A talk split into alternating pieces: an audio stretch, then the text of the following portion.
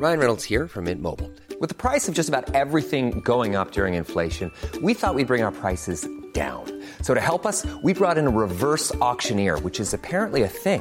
Mint Mobile unlimited premium wireless. Ready to get 30, 30, bit to get 30, bit to get 20, 20, 20, bit to get 20, 20, bit to get 15, 15, 15, 15 just 15 bucks a month. So, Give it a try at mintmobile.com slash switch. $45 upfront for three months plus taxes and fees. Promo for new customers for limited time. Unlimited more than 40 gigabytes per month. Slows. Full terms at mintmobile.com. Especialista en medicina antiedad y medicina mente-cuerpo. Reconocida nutrióloga funcional, conferencista y escritora a nivel mundial. Ella es Natalie Marcus.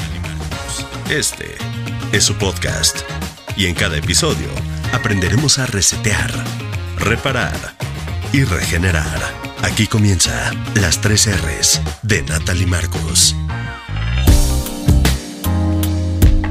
Bienvenidos a las tres R's. Elisa Sacal, doctora homeópata, especialista en medicina integrativa, en sueño. Tienes el Family Institute for Sleep de sueño, es una super coach. Amiga querida, aparte es mi doctora.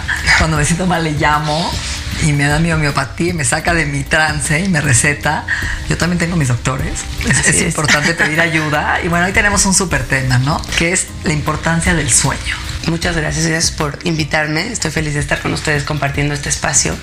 Y sí, la verdad es que pocas veces nos cuestionamos por qué es importante el sueño, ¿no? Y por qué dormimos, básicamente. Entonces, todos los seres vivos duermen, todos Sí. los animales y los humanos. Sí, existen razones importantes por las que los animales, porque los seres humanos dormimos. Pocas veces nos detenemos a pensar en ellas y hay muchas teorías. Todavía no se ponen tan de acuerdo en cuál es la razón real, aunque todas son reales y puede ser una mezcla de todas estas teorías que te voy a platicar. Eh, en realidad la ciencia del sueño es joven. Lleva poco, la mayor parte de lo que sabemos del sueño tiene menos de 25 años. Entonces, esa es una de las razones por las que tal vez todavía en la ciencia no ocupa un espacio tan grande y porque es difícil estudiar el sueño. Es una mezcla de muchos factores, muchos mecanismos, pero básicamente las teorías que nos hacen pensar el por qué dormimos son una de ellas, la teoría de la restauración, que mientras dormimos estamos reponiendo, restaurando, renovando mecanismos, sustancias, hormonas. Otra es la teoría de conservación de energía, en la cual cuando estás durmiendo, estás ahorrando de alguna manera esta energía. Baja el metabolismo basal como 10%, eh, se ahorran ciertas calorías. Y después tenemos la teoría de la inactividad, que es más o menos una teoría evolutiva, en donde como seres humanos, seres vivos, al estar inactivo, de alguna forma estás preservando o conservando tu supervivencia, ¿no? Que es, eh, no estás en riesgo de ser depredado y demás, y es una teoría más evolutiva. Y la última, o bueno, otra de las teorías también relevantes, la teoría de la plasticidad y el crecimiento cerebral, que es muy importante para el aprendizaje, para la me- memoria, para el conocimiento. Mientras dormimos, se reorganizan y se reestructuran muchas de nuestras conexiones cerebrales y además el cerebro crece y hay limpieza en el cerebro, se producen, tenemos evidencia de que esto ocurre porque sabemos que se segregan hormonas de crecimiento como la testosterona, como la hormona de crecimiento tal cual, y eh, pues esto permite que nosotros editemos ciertas memorias en el día, que fortalezcamos eh, sinapsis o conexiones neuronales y que algunas otras también se eliminen, no quieres todas ahí, algunas las tienes que ir desvaneciendo para realmente conservar aquello que es importante. ¿Qué pasa con la glándula pineal? Que dicen que a las 5 de la mañana es la mejor hora de la meditación y despertarte a las 5 de la mañana. ¿Es cierto o interrumpes tu sueño?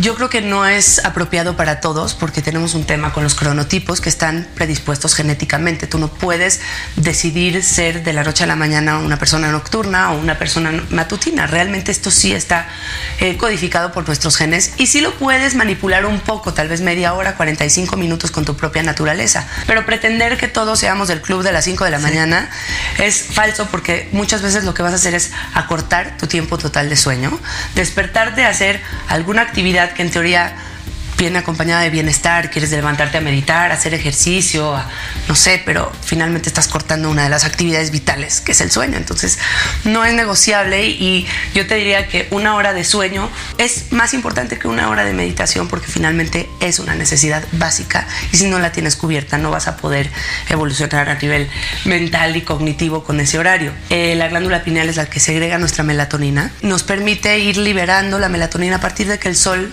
baja y esto hace que tengamos como un aviso de que es la hora de dormir. La melatonina es un sincronizador de nuestro reloj biológico interno, de nuestro ritmo circadiano, que es uno de los ritmos que controla eh, nuestra, nuestro funcionamiento, no solo el sueño y la vigilia, también la digestión y muchas otras cosas. Entonces la melatonina es un aviso de que viene la hora de dormir. Por eso pensar en tomarla todos los días y además en diferentes horarios puede ir alterando nuestro patrón de sueño de forma importante. Además de que cuando tú tomas algo de forma exógena puedes alterar de forma endógena cualquier otra hormona que actúa en, en sincronía con las demás. Qué importante lo que estás diciendo. Y eso de tu idea de que si meditas 20 minutos equivale a 6 horas de sueño. No, nada, nada reemplaza las horas de sueño. No hay manera de hackearlo y de dejar de dormir eh, haciendo otra actividad. Además, yo te preguntaría, ¿por qué? ¿Por qué quisieras dejar de dormir sabiendo la importancia que tiene, no nada más de manera cerebral o cognitiva, a nivel físico, a nivel metabolismo, sistema inmunológico, piel, estética? Tiene tantos beneficios que más bien lo que tendríamos que estar haciendo es cuestionarnos nuestras prioridades y entender qué va primero. Si la salud va hasta arriba, entonces, ¿por qué sacrificarías uno de los pilares que más te va a dar salud? Te voy a decir algo. El otro día vi una amiga y le vi la piel tan bonita, de verdad. Come muy sano, es española, vive en México. Y le dije, ¿qué piel tienes? ¿Qué tomas?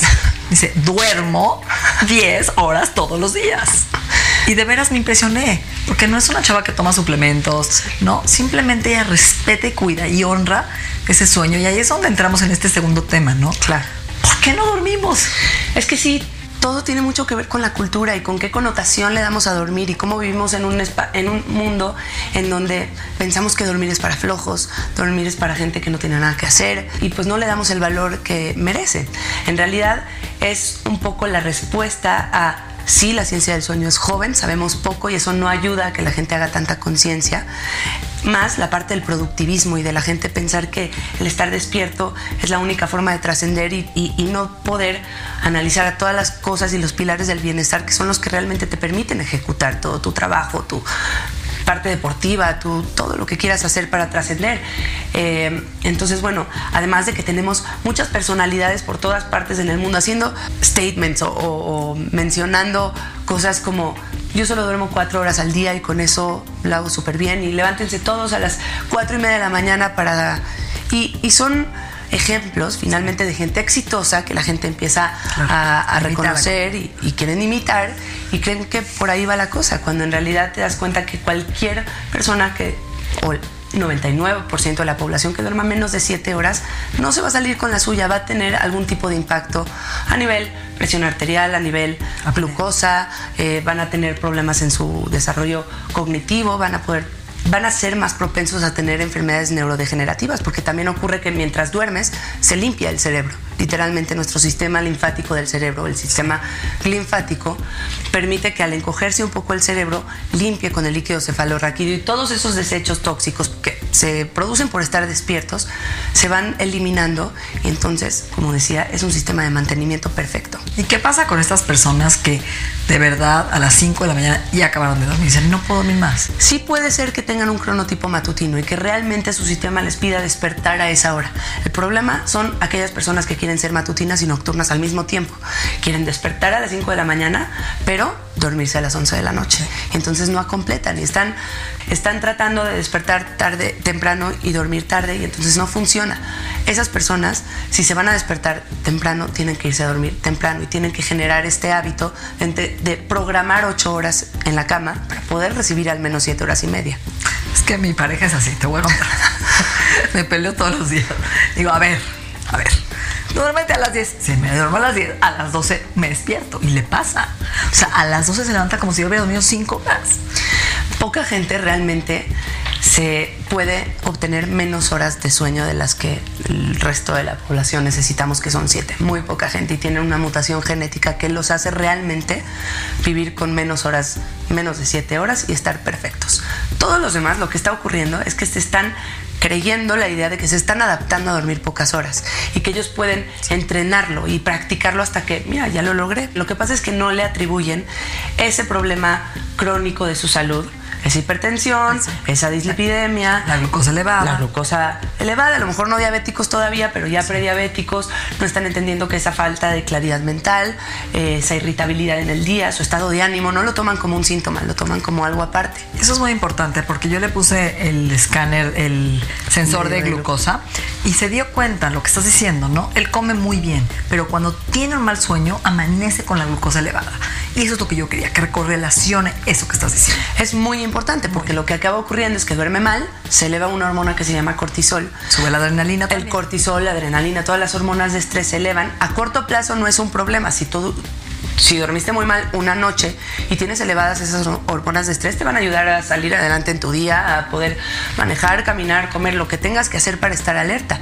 El problema es que cuando lo empiezas a hacer de forma crónica, ese cortisol, todas esas funciones de, de fight or flight o de lucha o huida, que son reacciones que te permiten sobrevivir a largo plazo, si las mantienes prendidas todo el tiempo, empiezan a desgastar al sistema. Desgastan al corazón, desgastan al páncreas, desgastan al hígado, al cerebro, a todas, en todos los niveles se segregan esas sustancias que permiten o que hacen que se cronifique el problema. Entonces, no solo el cortisol al otro día le va a elevar la glucosa, que sí, es real, una semana de mal dormir, y te estoy hablando de una hora menos. Con una semana de dormir menos de siete horas, te pueden diagnosticar como prediabético. Entonces, sí tiene un impacto importante, pero además ese cortisol te hace una persona mucho más reactiva, con peor toma de decisiones, mucho más propensa a chocar y además amplifica la respuesta de la amígdala cerebral, que la amígdala es aquella que se encarga de registrar el peligro o el miedo. Entonces, todo lo percibes como riesgoso, peligroso. La cara de la gente, hay estudios que dicen que interpretas la cara de la gente como si te estuvieran atacando, cuando son caras neutras. Así que es gente menos resiliente, menos empática, cuesta más conectar. Y el problema es que como están cansados, tampoco son analíticos y no pueden asociar que el problema es que durmieran, durmieron poco. Las 3 R's es un podcast de Natalie Marcos, nutrióloga funcional, conferencista y escritora a nivel mundial.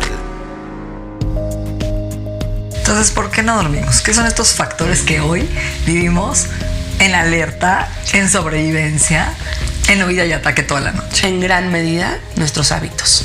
Eh, otra, muy importante, la ansiedad. Para entrarnos un- adentrarnos un poquito más al tema de hábitos, porque no nos damos el tiempo, como lo había mencionado previamente, la mayor parte de la gente no duerme siete horas porque no está en la cama siete horas, porque se acuesta tarde. ¿Cómo quieres dormir siete horas si no te has ido a una hora apropiada? Y muchas veces me contactan y me dicen, es que yo no puedo dormir siete horas porque me tengo que levantar a las cinco y media o seis de la mañana. Y sí puedes, el asunto es que tienes que darle prioridad y dejar de hacer lo que estás haciendo y no lo puedes dejar 20 minutos antes porque la mente tarda un tiempo en bajar su actividad y su nivel de, de energía. Tienes que hacerlo más o menos como una hora antes, refiriéndose específicamente al uso de aparatos electrónicos, del teléfono, del trabajo, les diría por lo menos 90 minutos de de- desconexión, porque si no ocurre, como a la mayoría de la gente que no duerme bien o que le cuesta trabajo conciliar el sueño, que no pueden parar la mente y ese es el principal problema. Y que es un tipo de ansiedad. Lo que acabas de decir me acaba de caer el 20, ¿no? Es ese momento que llegas a tu casa ya tarde, ¿no? O que ya te quieres acostar y te tomas la valeriana y la melatonina, ¿no? No, es anestesia. A ver, Por supuesto, estamos en- viviendo en una era en la que queremos una píldora para cada síntoma y que todo se resuelva rápido. No le damos el tiempo suficiente. El sueño. Ritual, un no vas a poderte ir por la tangente, tomarte el té de lavanda y esperar que con eso te duermas. Si le estás propiciando un ritual a tus hijos y sabes si es tan evidente que en un bebé lo tienes que ayudar a relajarse, ¿por qué no lo hacemos también con nosotros? Más o menos 30 minutos, no, no logras en 10 minutos desconectarte del todo. En unos 30 minutos en donde seas muy consciente de los estímulos que tienes a tu alrededor. El estímulo luminoso es básico. Conectarte con un tipo de luz. Piensen como si estás yendo a un spa. ¿Cuál es la luz en un spa? Es una luz baja, cálida. ¿Cómo es la parte auditiva? Hasta pueden poner mantras si es necesario, pero no ruido intenso. El estímulo táctil también es importante. Puedes ponerte crema. Piensa lo que harías con un niño, ¿no? ¿Cómo le hablarías a esa hora? ¿Cómo sería tu tipo de juego, tu tipo de, de estimulación? Entonces busca este tipo de actividades que te relajan para poder preparar a la mente previo al momento de acostarte. me encanta, totalmente. Es una rutina de amor, de Exactamente. autocuidado. Ahora. ¿qué pasa? Tengo muchas preguntas. Sí. A ver, entonces la gente hoy tiene que darle el tiempo y la necesidad de dormir mínimo 7 horas. ¿Qué pasa con esta gente que a veces dice, no, yo necesito 9, 10? O que se pasa de su hora de sueño y amanece más cansado. Mira, justamente estaba platicando de este tema ayer con un paciente en donde me decía, es que tengo un adolescente. Que, que están sufriendo las consecuencias muy importantes, sobre todo después de la pandemia, en donde variaron mucho los horarios, pero básicamente lo que hacía esta persona era, se tenía que despertar a las 6.40 y ponía tres alarmas, una a las 6, una a las 6.20 y otra a 6.40. Y sé que todos hemos estado ahí, todos lo hemos aplicado. El problema es que después del primer despertar, el seguir en la cama, ya ese sueño es superficial y yo le llamo un sueño chatarra. Es un sueño que realmente no te va a nutrir como debe, no te va a restaurar, no va a permitir que el cerebro siga renovándose y restaurando estas conexiones cerebrales. Es un sueño superficial que te va a dejar como con una inercia de sueño peor, más cansado. Entonces, eh, estas personas que duermen más de nueve horas, a menos que sean embarazadas, personas eh, en deportistas, atletas de alto rendimiento que estén enfermas, porque sí es real que la enfermedad te pide dormir más. Si no estás dentro de estos tres grupos, lo más probable es que el problema es que tu sueño no es de buena calidad y estás compensando con cantidad lo que debe haber sido de buena calidad. Ahora, ¿qué le da calidad a ese sueño? Que duermas en un ambiente totalmente oscuro, sin la tele prendida, por supuesto, totalmente silencioso en la medida de lo posible, que sea un ambiente fresco, ahorita que está haciendo por lo menos aquí tanto calor, eh, el calor te mantiene superficial, te mantiene moviéndote, el movimiento te genera más calor, entonces bájenle la temperatura en la medida en la que puedan, ¿no? Si tienes que abrir la ventana, meter un ventilador, pero resolver ese espacio, porque si el ambiente de sueño es bueno, tu calidad va a ser en lugar de 6 o 7, 10, y con 8 horas va a ser suficiente, no vas a necesitar extenderlo a 9 o 10. Y la gente que cena a las 10, 11 de la noche. El Cuéntales, problema, el problema con cenar tarde, O mucho, ¿no? al estar muy lleno, uno, estás propiciando el reflujo. Esas personas que tienen que dormir con dos almohadas porque sienten que se les está regresando todo, literalmente se les está regresando porque no le diste el tiempo suficiente al metabolismo, a la digestión, para completarse y poder llegar a la cama ya con el estómago vacío. Independientemente del que estás más predispuesto a padecer reflujo eh, y malestar, gastrointestinal. El problema también es que no bajas la temperatura corporal porque mantienes al metabolismo generando energía y la temperatura sube. Entonces, una de las prácticas número uno que puedo recomendarles es cenen por lo menos con tres horas de, de separación. Además de que el cuerpo humano en la oscuridad no está diseñado para hacer digestión. No tenemos la misma cantidad de, de enzimas eh, y la digestión es más torpe. Piensen en evolutivamente el ser humano está listo para digerir cuando está listo para cazar, que esto es en el día, cuando hay luz, somos animales diurnos. Entonces en la noche la digestión no es buena, lo ideal sería que a a partir del anochecer incluso tratemos de bajar la cantidad y el consumo de alimentos. Pues estos biohackers, ¿no? Tu anillo. El Aura. Estamos. ¿Cuáles son los mejores? ¿Sirven o no? A mí me gusta mucho el tema de medir el sueño porque me parece que aquello que mides te hace más consciente de mejorar. Hay un grupo de gente a la que no se la recomiendo y es la gente que está muy clavada con el tema de no dormir o que tienen mucha, están muy fijos en el tema de ansiedad por dormir menos porque esto puede exacerbarlo. Pero para todos los demás que quieren mejorar su calidad de sueño, lo mejor sería poder traquearlo, registrarlo para saber cuántas horas estás durmiendo, porque la mayor parte de la gente que les pregunto cuándo duermes, No en ese momento se ponen a hacer la cuenta, ni siquiera la han hecho. Entonces, el, el anillo, el reloj, la banda que te puedas llegar a poner puede, número uno, hacerte consciente de las horas. Número dos, te permite de forma indirecta, porque no son tan precisos. La forma en la que lo registran es por medio de tu respiración, de tu frecuencia cardíaca, de tu temperatura corporal. Es una forma indirecta muy útil porque te puede ayudar a saber si no te estás moviendo, a lo mejor ya estás en un sueño más REM o no REM y lo infiere. A partir de eso puedes tratar de eh, analizar qué cosas afectan tu sueño REM o no REM. Me regreso un poquitito el ciclo de sueño porque no dormimos en forma plana, no apagas el switch, te duermes y ahí te quedas toda la noche, sino que vas transitando en diferentes etapas.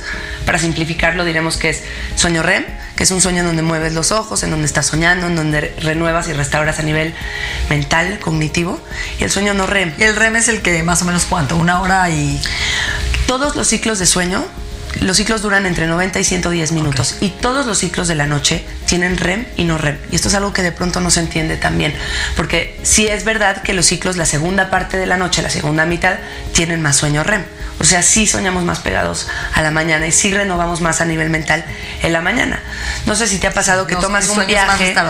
te levantas a las 3 de la mañana y tu No, cerebro nada más no funciona. Y es muy diferente a cuando te acuestas muy tarde, en donde lo que no sientes que funciona el otro día es el cuerpo. ¿Por qué? Porque las primeras horas de la noche los ciclos de sueño tienen más tiempo en proporción de sueño no REM, que es un sueño corporal, un sueño físico, que es el que te ayuda a, a reponer, es el sueño más profundo de todos. Pero todos los ciclos de sueño tienen REM y no REM. Y regresando a ello, hay ciertos estímulos, el estímulo luminoso puede afectar más el sueño REM, el estímulo de comer muy pegado a la hora de dormir o tomar alcohol puede afectar el no REM y el REM. Y lo padre de estos trackers, de estos registros de sueño, es que te ayudan a identificar, porque yo, por ejemplo, esa fue una de las maneras en las que me di cuenta, se me reducía el REM, y yo no entendía bien qué, qué era, porque no cenaba cerca de la hora de dormir, no tomaba agua, o sea, más o menos lo tenía identificado hasta que me di cuenta que eran los días en los que me exponía a una luz intensa, porque daba una clase, una conferencia en la noche y ponía el ring light, la luz está intensa y al otro día veía que mi REM hasta abajo. Y así es como detectas estas cosas sutiles que pueden afectar tu sueño. Entonces, no es solo dormir ocho horas, ya lo deberíamos llevar al nivel de biohackearlo, optimizarlo, mejorarlo para que te, te dé frutos, porque es de las primeras cosas que vas a sentir un cambio inmediato en tu piel, en tu metabolismo, en tu sistema inmune, en tu estado de ánimo. Hay un colchón en Europa que creó una mujer en Granada, que es de bambú, que vale 80 mil euros. De hecho, ¿sí? Y su nombre en japonés es protección. Y lo estudiaron en la Universidad Complutense de Madrid, que yo fui a, a checarme mi sangre, mi edad biológica. Y tuve una entrevista con esta mujer, Mónica, te voy a mandar el video. Y ella dice que estos colchones están haciendo grounding. Están hechos con ingredientes naturales, enraizados como anclados a la tierra, como si vivieras en la tierra, y te protegen de tu campo electromagnético. Y lo están usando deportistas de alto rendimiento del Real Madrid y están viendo que cada mes les vuelven a sacar sangre y ven cómo va cambiando su edad biológica. Y si no, te devuelven tu dinero. Porque realmente están dando la importancia a limpiar tu campo electromagnético que ya Claro, digamos que este ya sería tres niveles arriba, a duerme bien las horas suficientes, pero también sí necesitamos eh, neutralizar todas estas cargas que tenemos, empezando por quitemos el wifi del cuarto.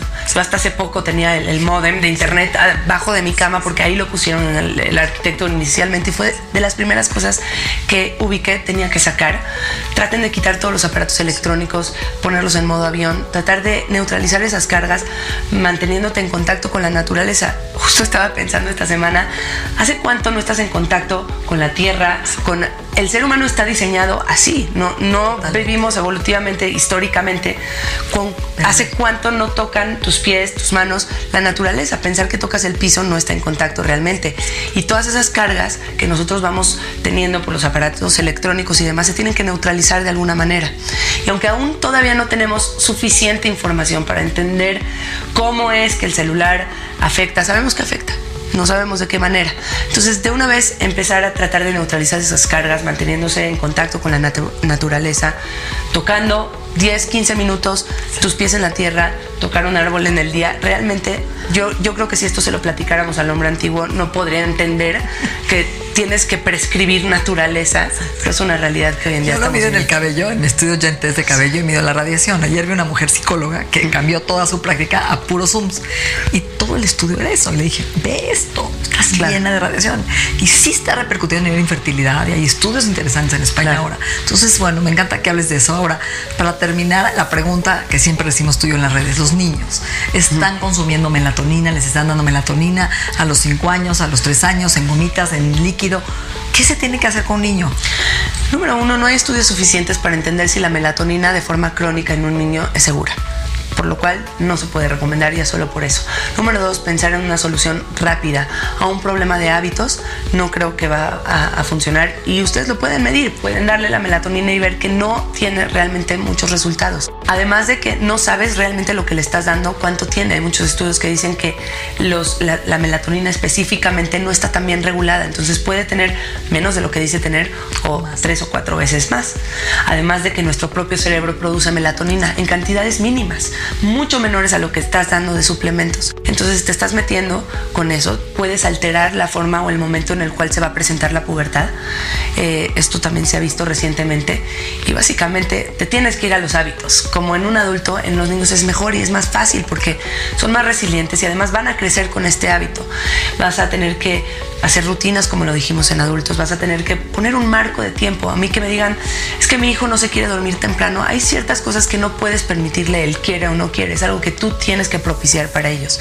Poner un horario adecuado para que reciban las horas totales de sueño y un ambiente adecuado. Porque cuántos bebés no están acostumbrados a dormir siempre en la carriola, en el botador, en el coche y no es el espacio en donde van a tener su calidad 10 de 10. Entonces tenemos que cuidar así como en el adulto, en los niños que asocien que el ambiente de sueño es el espacio en donde mejor va a ser su calidad para dormir. ¿Cómo te gustaría cerrar? Ya dijiste muchísima información interesante, me encanta. Me encantan las mujeres inteligentes. Gracias. ¿Cómo cerramos este podcast a gente que te esté escuchando? Una frase, un... buscar ayuda, ¿no? Yo creo que, creo que tenemos que pensar que el sueño es tu aliado, es tu enemigo para poder fortalecer todas las otras áreas de tu vida. El área social, como lo dijimos, en empatía, en, en, toma de decisiones y demás. El área mental y cognitiva, tu atención, tu memoria, tu concentración. El área física, tu metabolismo, tu sistema inmune, tu corazón. Este, todas estas áreas se van a ver beneficiadas directamente por el sueño. Utilízalo como una herramienta, como un aliado para tu salud, no como un enemigo que te está quitando el tiempo. Entonces, la última que me faltó, apnea. Sí. Yo te, tengo mi pareja que ronca como dinosaurio. Y un día le dije, a ver, a ver, a ver, a ver, tienes apnea, o te atiendes o no duermes conmigo. Entonces hay un tabú de estos hombres que no quieren ir con un médico y ponerse su aparato y medirse si tienen apnea del sueño. Y no hombres, mujeres delgadas que yo he visto que no sí. tiene que ver con el peso, ¿no? Y que hoy tienen apnea y que es un peligro. Es un tema enorme, pero el ronquido sí. puede ser una de las señales de apnea. La apnea es una pausa respiratoria durante el sueño que hace que caigan los niveles de oxigenación en el cerebro y que detones toda la respuesta de lucha o huida, como lo habíamos mencionado. La lucha o huida va a acabar afectando cada uno de tus órganos y cada uno de tus sistemas. Es importante que si tienen ronquido vayan con un médico especialista en el sueño para que pueda detectar si hay apneas, qué tan grave es y usen un aparato que hoy en día ya no son las máscaras tan incómodas, ya son mucho más sencillas, más simples y lo más increíble de todo es que sí podrá ser incómodo al principio y te tendrás que adaptar. Pero uno, tu pareja va a dormir porque ya no vas a roncar. Número dos, te lo va a agradecer. Te lo va a agradecer y vas, de verdad, o sea, vas a tener una, una conexión y un vínculo más fuerte porque estás descansado al otro día. Y tu propio sueño cuando estás usando una de estas máquinas se hace mucho más profundo. ¿Sabes cuántos pacientes tengo que empezaron con el CPAP o esta máquina y adiós reflujo? Duermen mucho más profundo, se levantan descansados, eh, baja su presión arterial, es mucho mejor controlada su diabetes. Entonces, ¿por qué resistirse a algo que puede ser mucho más barato que comprar todos esos medicamentos para las enfermedades crónicas derivadas de dormir mal? Elisa Sacal, me encanta. Excelente plática. Muchísimas gracias a ti por la invitación nuestra mente y nuestro cuerpo se han transformado. El proceso continúa en la siguiente entrega de las 3 R's. Agradecemos la confianza de Health Addiction, el Instituto en Salud Funcional Mente-Cuerpo y Bienestar. Las 3 R's es un podcast de Natalie Marcos. Planning for your next trip? Elevate your travel style with Quince. Quince has all the jet setting essentials you'll want for your next getaway, like European linen, premium luggage options, buttery soft Italian leather bags, and so much more. And is all priced at 50 to 80% less than similar brands. Plus, Quince only works with factories that use safe and ethical manufacturing practices. Pack your bags with high-quality essentials you'll be wearing for vacations to come with Quince. Go to quince.com/pack for free shipping and 365-day returns.